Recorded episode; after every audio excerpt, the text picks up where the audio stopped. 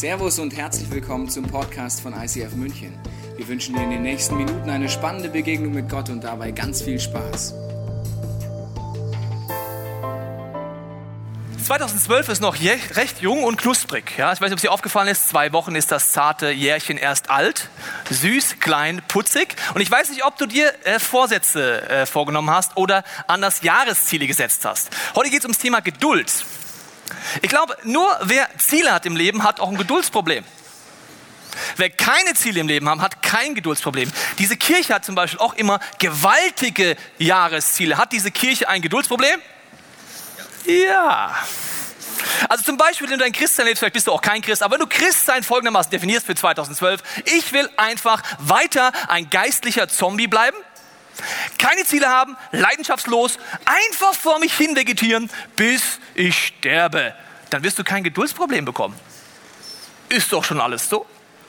Das heißt, je mehr Glauben du in deinem Leben hast, je mehr Sehnsüchte du hast in deinem Leben, übrigens mit Gott und ohne Gott, desto größer wird die Geduldsprobe. Wenn du wünschst, dass Gott übernatürlich wirkt, zum Beispiel in deinem Leben, wirst du eine Geduldsprobe erleben. Wenn du dir aber auch was wünschst, wie zum Beispiel die PlayStation 4, die ja bald rauskommt, zum Beispiel, dann könntest du ein Geduldsproblem kriegen. Wenn du keine Wünsche hast, keine Ziele hast, hast du auch kein Geduldsproblem. Wir beschäftigen uns heute wieder mit einem Vers, in dieser ganzen Serie beschäftigen, beschäftigen uns mit einem Vers, erst im ersten Teil der Bibel, im Galaterbrief. Und dort werden neun Wege vorgestellt, wie du anders leben kannst, als Ziel für dein Leben, das zur Erfüllung führt. Und das möchte ich dir kurz mal vorlesen, wenn du letzte Woche nicht da warst. Da heißt es Galater 5, 22 bis 23. Die Frucht hingegen, die der Geist Gottes hervorbringt, besteht in Liebe, Freude, Frieden, Geduld, Freundlichkeit, Güte, Treue, Rücksichtnahme und Selbstbeherrschung. Ich weiß nicht, welche dieser Punkte du schon zu 100 Prozent hast. Wir können eine kurze Checkliste machen. Bist du bereit? Du checkst einfach nur kurz ab. Läuft. 24 Hours, sieben Tage der Woche. Kurzer Check nochmal für dich. Achtung. Liebe. Ja, 24 Stunden, immer. Gut. Zweites äh, nehmen wir noch mal vielleicht äh, Freude. Immer. Überall.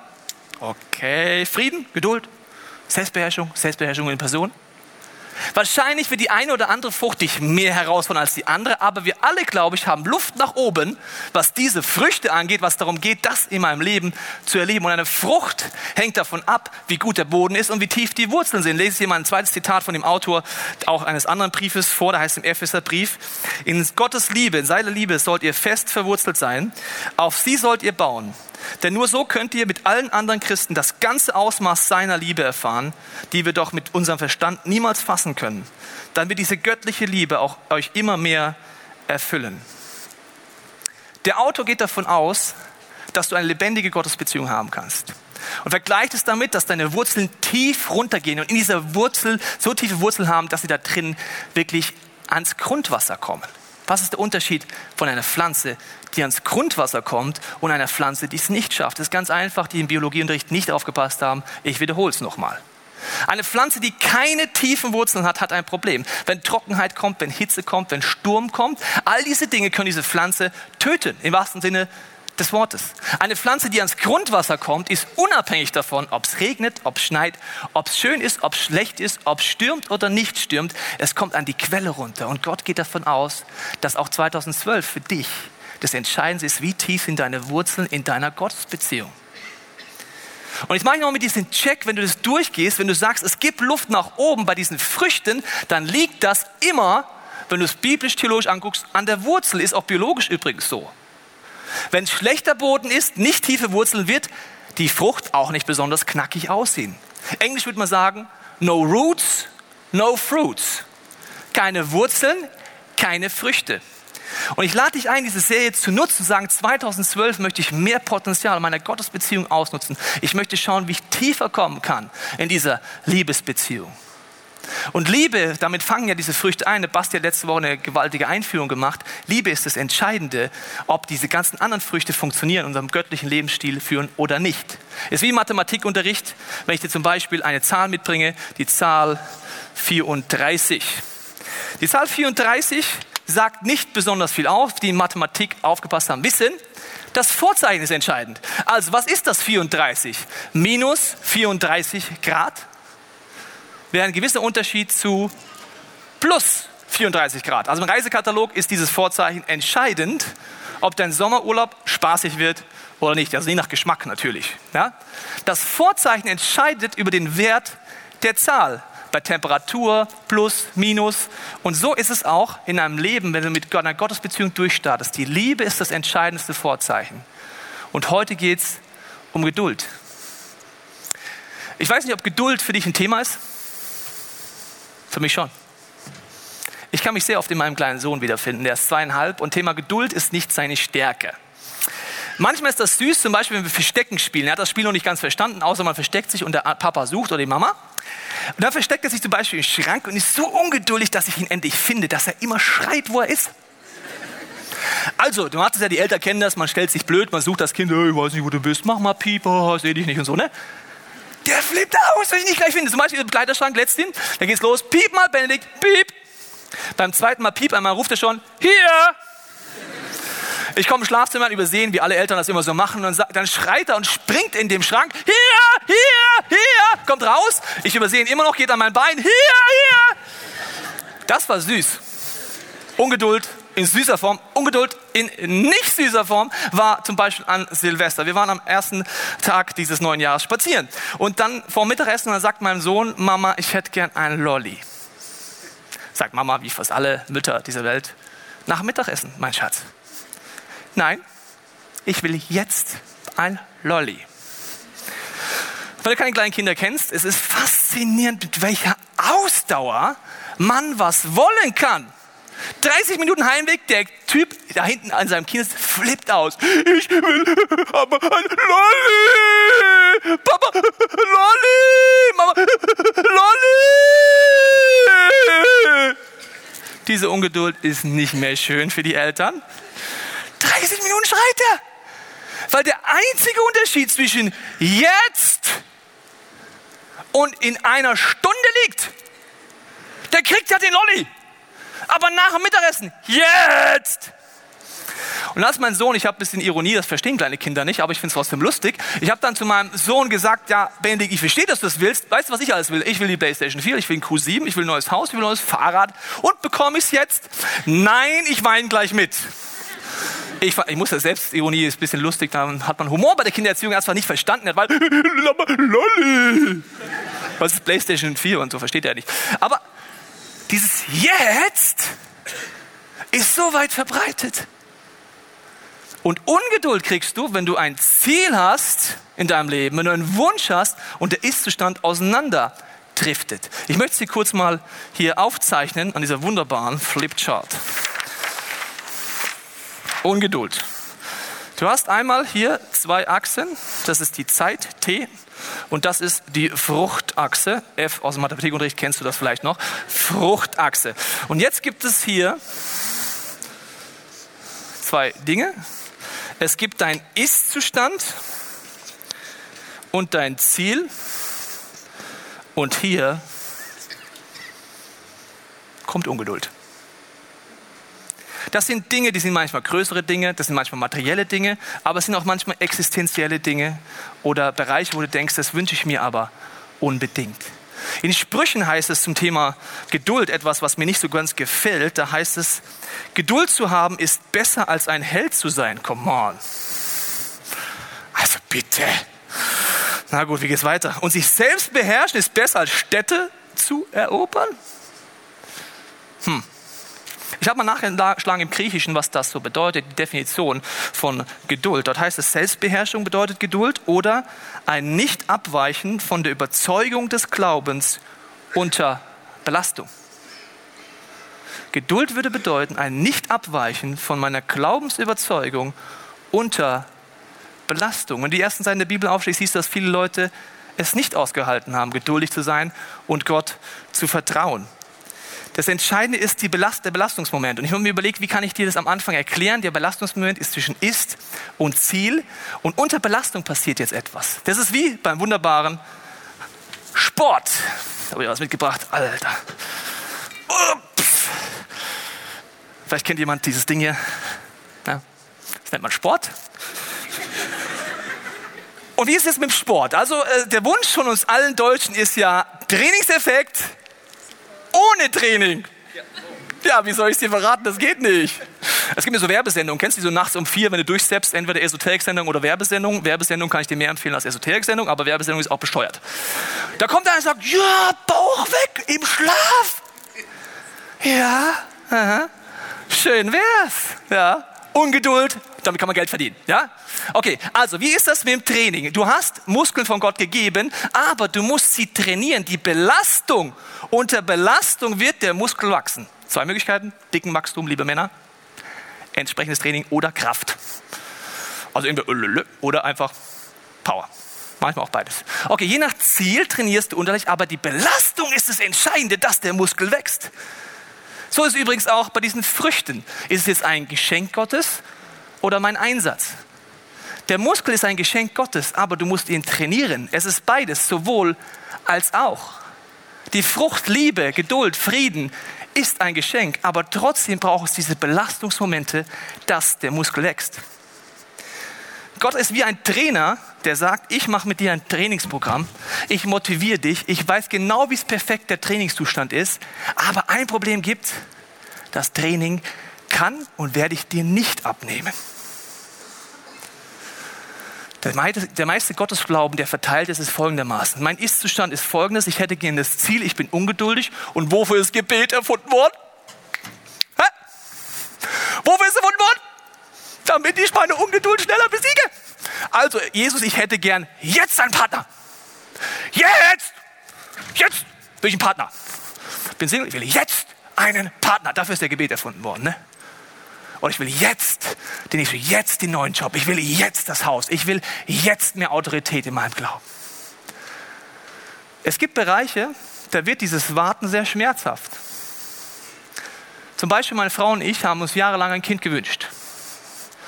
Ich wusste da schon diese Mischung zwischen mein Einsatz und Gottes Einsatz. Mein Einsatz war mir klar. Das nennt man Sex.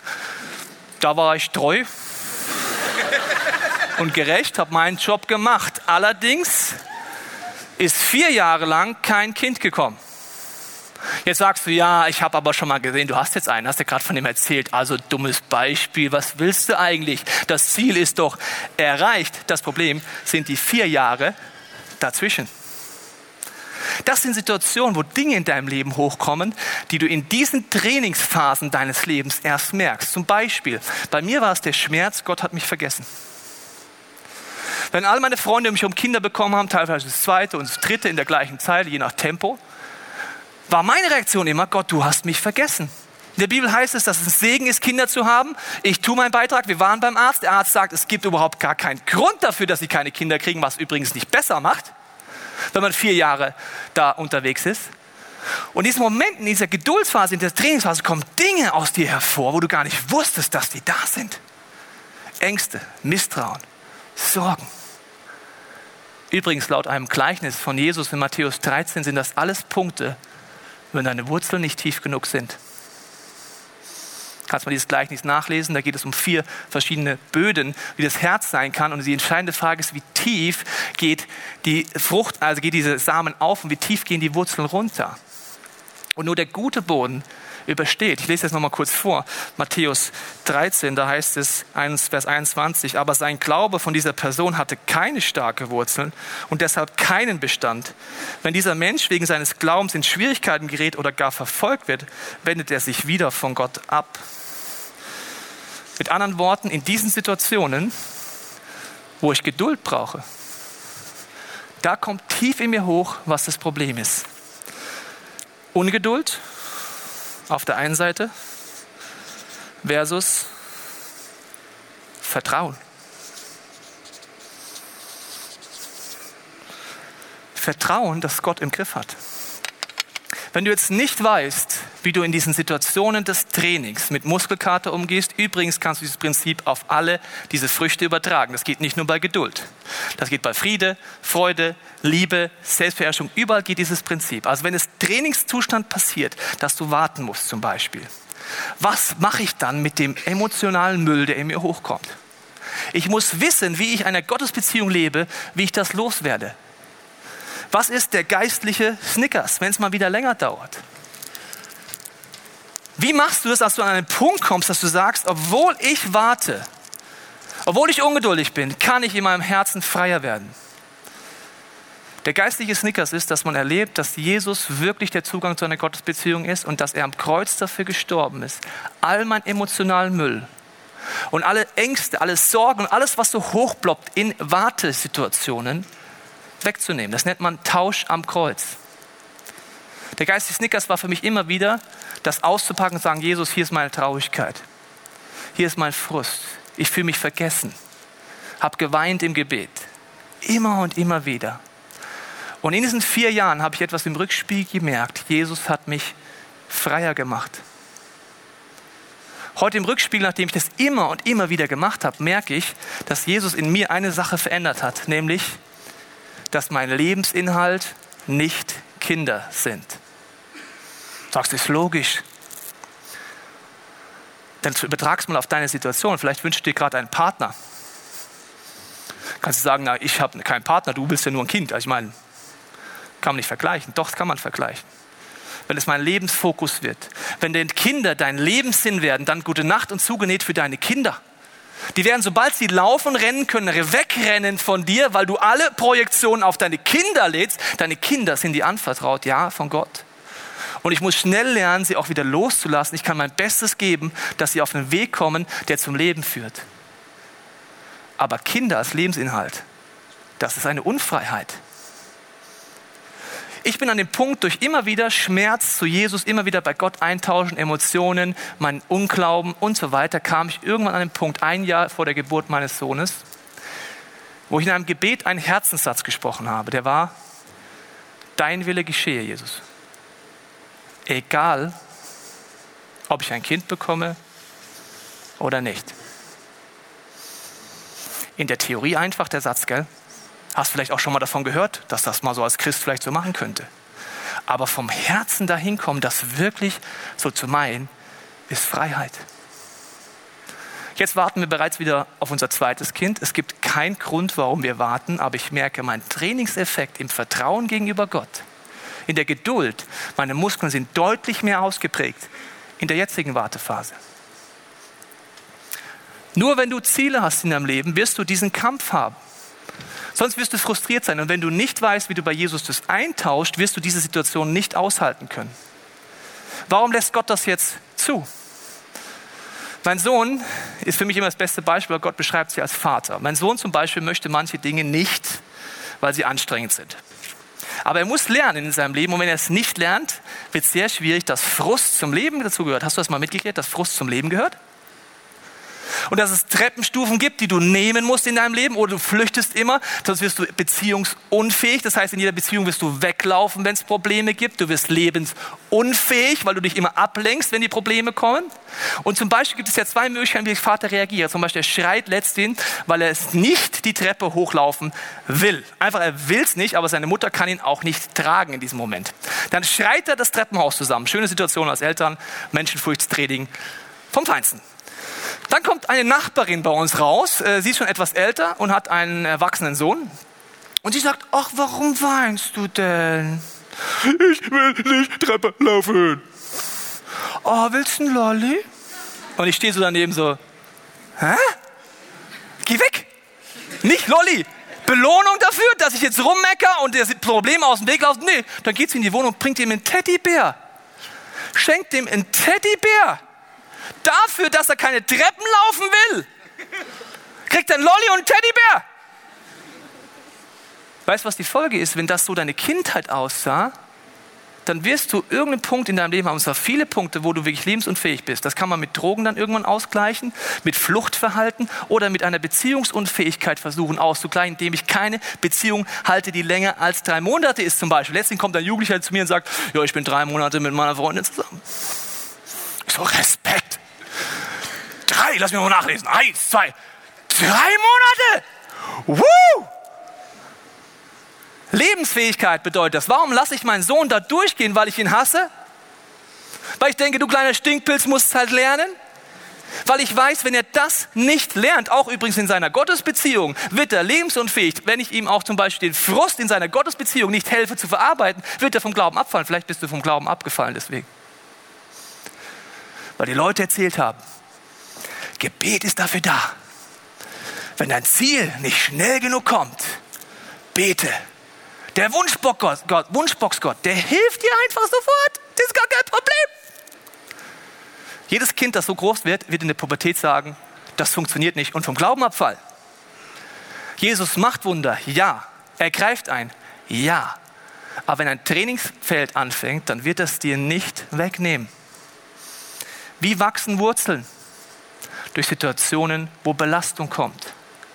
Wie wird dein geistlicher Muskel trainiert? Durch Situationen, wo du ungeduldig bist. Ich habe gesagt, wir als Kirche setzen immer riesige Ziele jedes Jahr. Auch da, wenn du Teil dieser Kirche bist, wirst du merken, Ungeduld könnte ein Thema für uns sein. Es wäre schöner manchmal, wenn wir in eine Kirche wenn ich sagen würde, ach, ist doch alles so schön. Wir sind unsere 30 Leute hier, lasst uns 30 bleiben. Ist auch biblisch total richtig, dass man eine kleine Gruppe sein muss. Wir kennen uns seit 30 Jahren, wir bleiben hier einfach die gleichen, machen jeden Sonntag hier Gottesdienst, da weiß man, was man hat. Wenn du die Sehnsucht hast, dass jeder Mensch in Deutschland, in München diesen Jesus kennenlernt, wirst du ein Ungeduldsproblem kriegen. Wenn du dir wünschst, dass deine Freunde das erleben, was du erlebst, wirst du ein Ungeduldsproblem bekommen. Wenn du gar nicht auf die Idee kommst, dass Gott dich gebrauchen kann, ist das alles nicht dein Thema. Die Jünger hatten alle ein Ungeduldsproblem, kannst mal nachlesen. Jesus, du musst doch jetzt gehen, geh dahin, du sollst dahin, die Leute warten doch, geh doch jetzt nicht weg, das musst du tun, das musst du tun. Auch sie hatten natürlich ein großes Ungeduldsproblem. In Jeremia heißt es jetzt als Ausgleich dazu, doch ich segne, segne jeden, sagt Gott, der mir ganz und gar vertraut. Er ist wie ein Baum, der nah am Bach steht und seine Wurzeln zum Wasser streckt. Die Hitze fürchtet er nicht, denn seine Blätter bleiben grün, auch wenn ein trockenes Jahr kommt. Sorgt er sich nicht, sondern trägt Jahr für Jahr Frucht. Vertrauen. Wie lerne ich Vertrauen? Durch Situationen, wo du eigentlich misstrauen würdest. Wie lernst du, ob du deinem Partner vertrauen kannst? Durch Situationen, wo er zum Beispiel dich verletzen könnte. Und so ist es in der Gottesbeziehung im Leben natürlich auch. Und ich habe gesagt, als Kirche haben wir große Ziele. Ich mache dir ein paar Beispiele, wo man ungeduldig dieses Jahr werden kann. Zum Beispiel ist es der Wunsch, einen vierten Gottesdienst anzufangen. Warum? Weil wir glauben, dass viele, viele Menschen in unserer Stadt eine Sehnsucht nach Gott haben. Vielleicht gehörst du auch heute Morgen dazu. Und wir glauben, dass wir ein neues Gefäß anfangen werden. Wir wollen vier unterschiedliche Charaktere einführen. Das heißt, du kannst vorher überlegen, möchtest du einen kurzen Gottesdienst, einen langen, Englisch, Deutsch, laut, leise, das kannst du vorher wählen. Warum? Weil die Geschmäcker auseinandergehen. Unser Wunsch ist, international Zielgruppe anzusprechen. Ab in zwei Wochen, wenn Leo Bigger kommt, machen wir Übersetzungen. Nicht, weil er Schweizerdeutsch redet, sondern damit jemand auf Englisch das versteht. Weil unser Traum ist, dass aus München raus Menschen hier Jesus kennenlernen, aus einer anderen Kultur. Und das nenne ich immer den Missionar 2.0. Das heißt, er lernt hier Jesus kennen und kann dann in seiner Kultur wieder Menschen ganz natürlich helfen, Gott kennenzulernen. Das ist der Traum. Er ist riesig. Jesus sagt mal Ziele und die Ziele von Jesus sind nun mal so, dass sie Frust und Ungeduld hervorrufen können. Er sagt, geht in die ganze Welt. Wow, was für ein kleines Ziel. Helft jedem, eine persönliche Beziehung zu mir aufzupassen. Das, ist, das sind Ziele, wo Ungeduld schon dazu gehört irgendwie, ja? Auch 2000 Jahre danach irgendwie. Oder zum Beispiel, dass wir sagen, wir wollen eine neue Kirche anfangen. ICF Airport, vielleicht hast du schon mitgekriegt, für die ganze Flughafenregion, wo weit über eine halbe Million Menschen in einem Einzugsgebiet leben. Und letztendlich kommt jemand zu mir und sagt, du Tobias, in dieser ganzen Region scheitern alle Kirchengründungen. Sagt mir jemand. Ich weiß nicht, ob es stimmt. Ich wollte es nur vorher sagen. Sag ich, ja, gut, okay. Die Menschen sagen auch, München ist zu. Die Menschen in München haben keinen Wunsch nach Gott. Stimmt nicht. Vielleicht bist du auch heute da, weil du Sehnsucht nach Gott hast. Vielleicht hast du im Christentum abgeschlossen, aber Sehnsucht nach Gott bleibt immer. ICF Airport, eine neue Art von Kirche, die auf eine neue Art gegründet wird. Wenn du Infos willst, dann komm diese Woche, nächste Woche am Donnerstag zu der Vision Night. Was heißt es, dass der ICF dort eine Kirche gründet? Wie kannst du dabei sein? Das sind große Kir Ziele, eine Kirche anzufangen. Oder unsere erste Konferenz werden wir machen an Ostern in Ruhpolding zum Thema Heiliger Geist. Wie kann ich denn das mir vorstellen, das ein bisschen entmystifizieren? Es wird eine gewaltige Konferenz werden. Oder noch ein Beispiel, das College wird im September anfangen. Wir werden dir ermöglichen, dass du berufsbegleitend an einem Tag in der Woche das College hier besuchen kannst im ICF München. Es ist auf der einen Seite wie eine Bibelschule, eine Leiterschaftsschule und eine Jüngerschaftsschule. für dich, wo du einfach in die Tiefe gehen kannst an einem Tag in der Woche. Warum machen wir das? Weil wir immer nach mehr suchen, dass mehr Menschen tiefer kommen können in ihren Wurzeln mit dieser Gottesbeziehung und neue Menschen Gott kennenlernen können. Das ist unterm Strich immer das Ziel dieser Kirche. Deswegen wird auch eine heilige Ungeduld nie aufhören. Eine heilige Ungeduld ist übrigens etwas Gesundes. Wenn du dich mit deinem Glaubenslevel abfindest, 2012, das ist geistlich ungesund. Egal, wo du dich auf deiner geistigen Reise heute befindest, gesund ist, wenn ich mir Jesus angucke, zu sagen, es, Jesus angucke, heißt es, es gibt mehr. Mehr von der Autorität Gottes im Gebet. Mehr Einsicht, was es heißt, mit Gott zu leben. Mehr in meine Identität vorwärts kommen. Und wenn du dich ein bisschen so spürst wie ein geistlicher Zombie, dann bitte ich dich, treff heute eine Entscheidung und sag, Jesus, ich will, dass 2012 meine Wurzeln tiefer gehen. Vielleicht ist auch eine Umpflanzung für dich wichtig dieses Jahr. Vielleicht Jobwechsel, vielleicht Kirchenwechsel. Ich weiß nicht, was dein Punkt ist. Vielleicht ist eine Umpflanzung wichtig für deine Wurzeln. Aber bitte gib dich nicht auf eine falsche Art zufrieden mit dem, was du erlebst. Ich lese dir noch eine Bibelstelle vor. Dort heißt es, werdet nicht müde im Galaterbrief, Gutes zu tun. Es wird eine Zeit kommen, die in eine reiche Ernte einbringt. Bringt. Gebt nur nicht vorher auf. Ich habe dir einen Film mitgebracht als Beispiel von einer Person, die beispielhaft für viele, viele Menschen im letzten Jahr steht, die einen Neuanfang mit Jesus gemacht hat. Und das ist das am Ende vom Tag, warum es Kirche gibt, warum es eine Gottesbeziehung für dich und mich gibt, dass wir anfangen, Aspekte davon zu erleben. Wir schauen uns den Film mal an.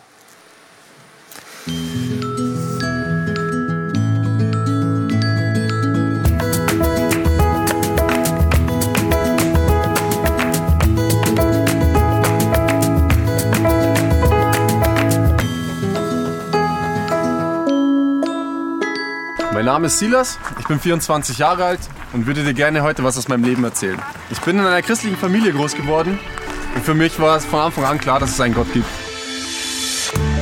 Meine Eltern haben ihren Glauben immer sehr offen nach außen getragen. Deswegen hatten wir zum Beispiel ein Jesus lebt Nummernschild im Auto hängen. In der Schule habe ich dann gemerkt, dass die anderen Kinder das nicht so cool finden. Deswegen wurde ich oft verarscht, wurde das Jesuskind genannt oder sonstige lustige Kosenamen habe ich bekommen. Dadurch habe ich dann versucht, meine Anerkennung irgendwie anders zu sammeln. Das heißt, ich habe irgendwie materielle Dinge gekauft, die ich mir eigentlich null leisten kann. Ich habe mit hübschen Mädels geflirtet. Mit 19 habe ich mir den ersten Porsche gekauft, um einfach anzugeben mit Sachen, die ich mir eigentlich null leisten konnte. Nach meiner Meisterprüfung wollte ich dann irgendwie was Sinnvolles machen, was mich irgendwie mehr ausfüllt. Deswegen habe ich gekündigt und einfach erstmal nichts gemacht.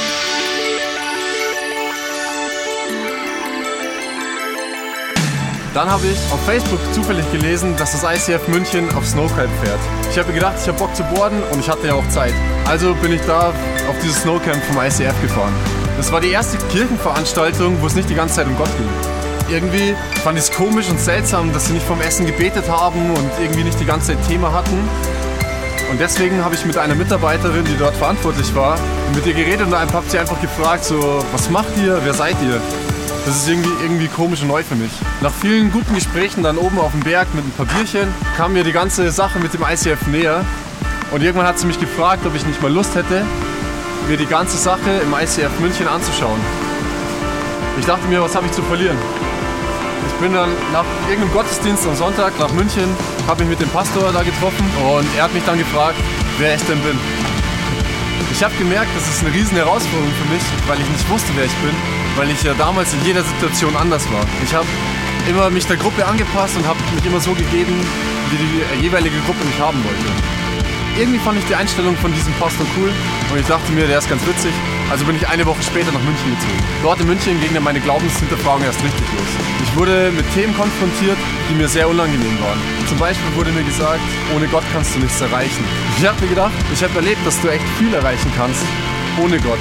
Ich habe erlebt, dass ich hübsche Mädels haben kann, geile Autos, dann äh, Urlaube und alles Mögliche. Doch, ich habe erst jetzt verstanden, obwohl ich schon oft gehört habe, dass es alles 100% hier auf der Erde zurückbleibt. Scheiße, was jetzt, habe ich mir gedacht. Ich kannte das zwar schon alles, aber ich habe mich entschieden, diese ganze Jesus-Sache nochmal von vorne irgendwie zu hinterfragen und anzuschauen. Am Anfang war ich sehr provokant und habe viele Leute provoziert durch meine Fragen.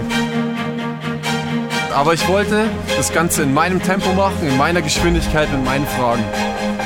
Nach einiger Zeit habe ich mir gedacht, irgendwie ist dieser Glaube was für Loser. Irgendwie lauter möchte gern, ich kann nichts erreichen und brauche einfach einen Club, damit wir uns irgendwie stark fühlen. Ich habe mir gedacht, ich will Freunde, die ihr Leben feiern, die einfach Spaß am Leben haben, die authentisch sind und trotzdem an Gott glauben. Ich wollte Freunde, die nicht irgendwie weltfremd sind und komisch. Von diesen Typen habe ich dann auch ein paar gefunden.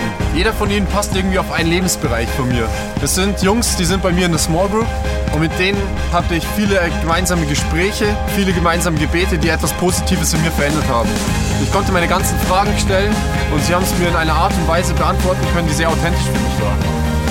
Sie waren einfach authentisch und hatten Sachen auch erlebt, die ich irgendwie auch schon erlebt hatte in meinem Leben, aber sie sagen, dass sie jetzt glücklicher sind. Nach und nach wollte ich einfach wissen, wie ich die ganzen Sachen festmachen kann und mir wurde erzählt, dass es im ICF ein Get-Free-Angebot gibt. Bei diesem Get-Free-Angebot kann man alle Sachen loswerden, die einen negativ beeinflussen. Dieses Get-Free-Angebot habe ich dann genutzt, aber eigentlich hatte ich null Bock. Ich habe mir gedacht, das kenne ich eh schon alles. Und so war es auch dann. Das war irgendwie nichts Neues für mich. Der einzige entscheidende Unterschied war, dass ich dem Ganzen eine Chance gegeben habe. Es war für mich so, dass ich mich entschieden habe, einfach Jesus nochmal neu mein Leben einzuladen und das Geschenk anzunehmen, dass er mein Herr ist. Ich war jetzt alt genug, einfach um selber zu entscheiden, ohne dass meine Eltern mich zwingen zu irgendwas oder, mir irgend oder ich mir manipuliert vorkomme, ohne dass ich einer Gruppe gefallen will. Ich konnte einfach für mich entscheiden, dass ich will, dass Gott wieder aktiv in meinem Leben wird. Er hat angefangen, etwas Positives in mir zu entwickeln und ich wollte es weiter nutzen. Das ist für mich wie ein Erfinder, der so lange an seiner Erfindung rumschraubt, bis sie perfekt funktioniert. Ein weiterer Teil an diesem Tag war die Taufe. Die fand ich schon immer total bescheuert. Weil man vor irgendwie allen Leuten untergetaucht wird und ich auch nicht verstanden habe, was das bringen soll.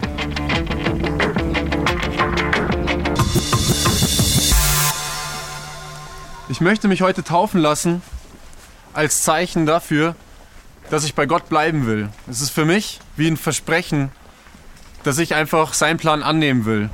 Und ich möchte das vor meinen Freunden, vor meiner Small Group einfach festmachen, so dass ich mich nicht mehr leicht rausreden kann und mich wieder in mein altes Leben zurückhole, äh, wo ich mich einfach der Gruppe anpasse. Sondern dass es ab heute ein entscheidender Tag für mich ist, bis heute einfach viel verändert. Herr Silas, wir sind heute hier bei deiner Taufe und es ist der Wahnsinn zu sehen, was wir mit dir in der Small Group erleben durften, welche Schritte wir gehen durften mit dir, einfach was du mit Jesus erleben durftest in dem ganzen letzten halben Jahr. Und ich freue mich heute, dich zusammen mit den äh, Jungs einfach taufen zu dürfen. Und wir haben uns einen Spruch für dich ausgesucht, einen Taufspruch, der dich einfach dein Leben lang begleiten soll. Und dieser Spruch, der ist im ersten Teil der Bibel, er steht in Sprüche 2, Vers 10 und 11. Denn Weisheit wird in dein Herz eingehen und Erkenntnis wird deiner Seele lieblich sein. Besonnenheit wird dich bewahren und Einsicht dich behüten. Und das wünschen wir dir von ganzem Herzen, Silas. Und ich freue mich jetzt mit dir in dieses verdammt kalte Wasser zu steigen und endlich es hinter uns zu bringen. Let's do it!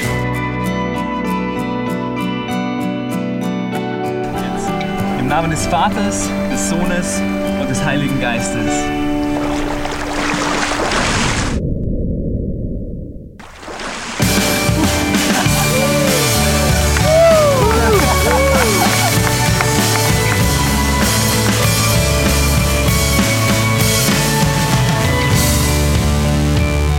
Gott hat etwas Positives in mir verändert. Und zwar, weil ich mir eine Chance gegeben habe. Und das ist erst der Anfang meiner Reise.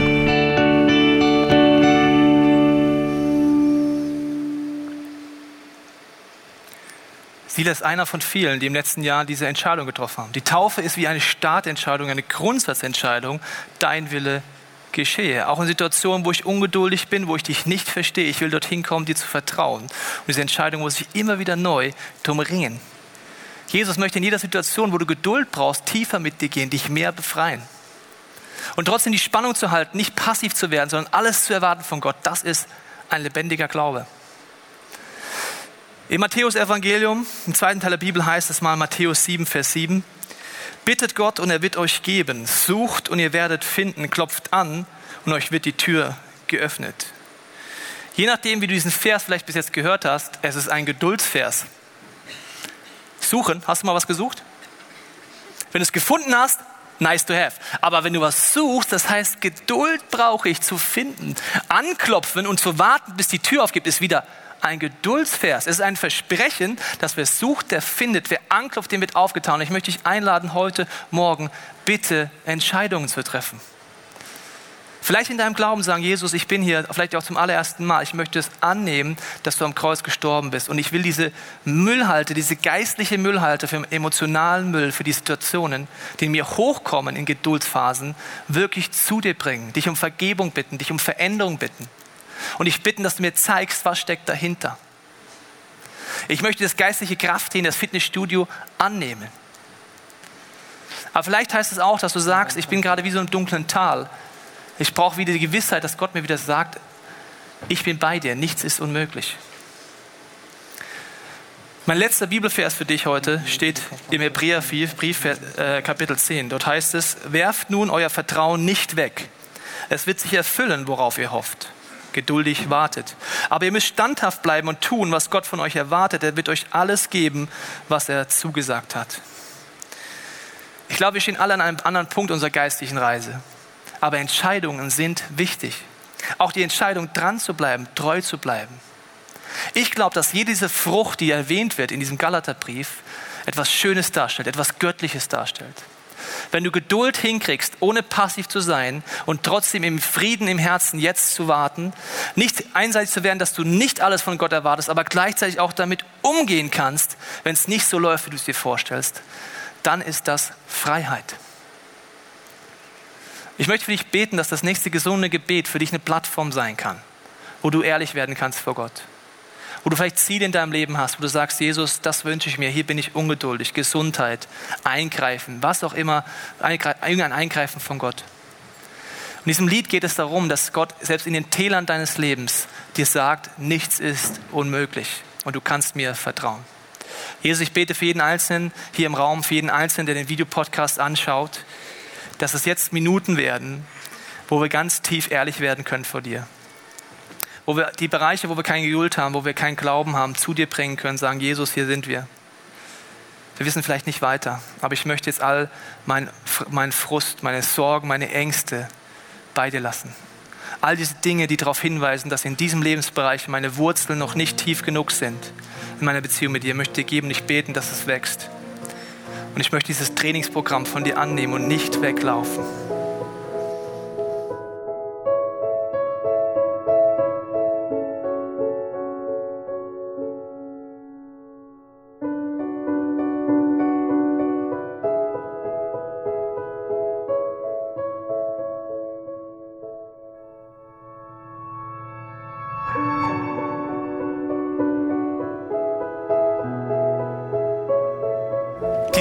Gebet hat es in sich.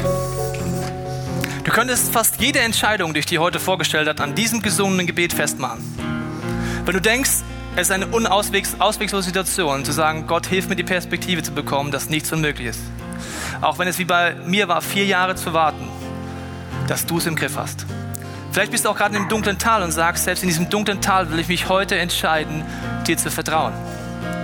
Vielleicht sagst du auch, meine Grundeinstellung möchte ich haben für 2012. The best is yet to come. Gott, du kannst mehr. Ich will mich nicht falsch zufrieden geben mit meinem Glaubenslevel, mit meinem Wurzellevel, sondern tiefer kommen.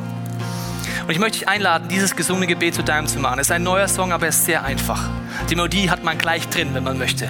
Und ich möchte jetzt beten. Und wenn du sagst, du möchtest einer dieser Entscheidungen oder sogar alle treffen, bis zu der letzten Entscheidung, dass dein Reich kommen soll, Gott, dein Wille geschehe, was die krasseste Entscheidung wäre in diesem Song, die man treffen kann dann lade ich dich ein, gleich dazu aufzustehen.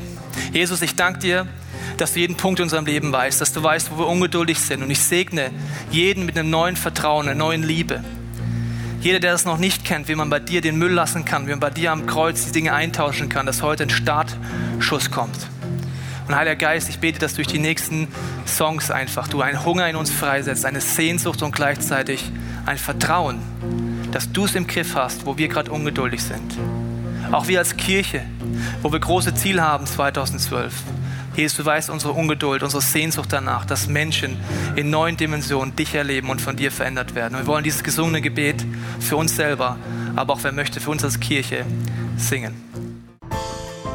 Wir hoffen, dass dir diese Predigt weitergeholfen hat. Wenn du Fragen hast, kannst du gerne an info at icf-moenchen.de mailen und weitere Informationen findest du auf unserer Homepage unter www www.icf-moenchen.de.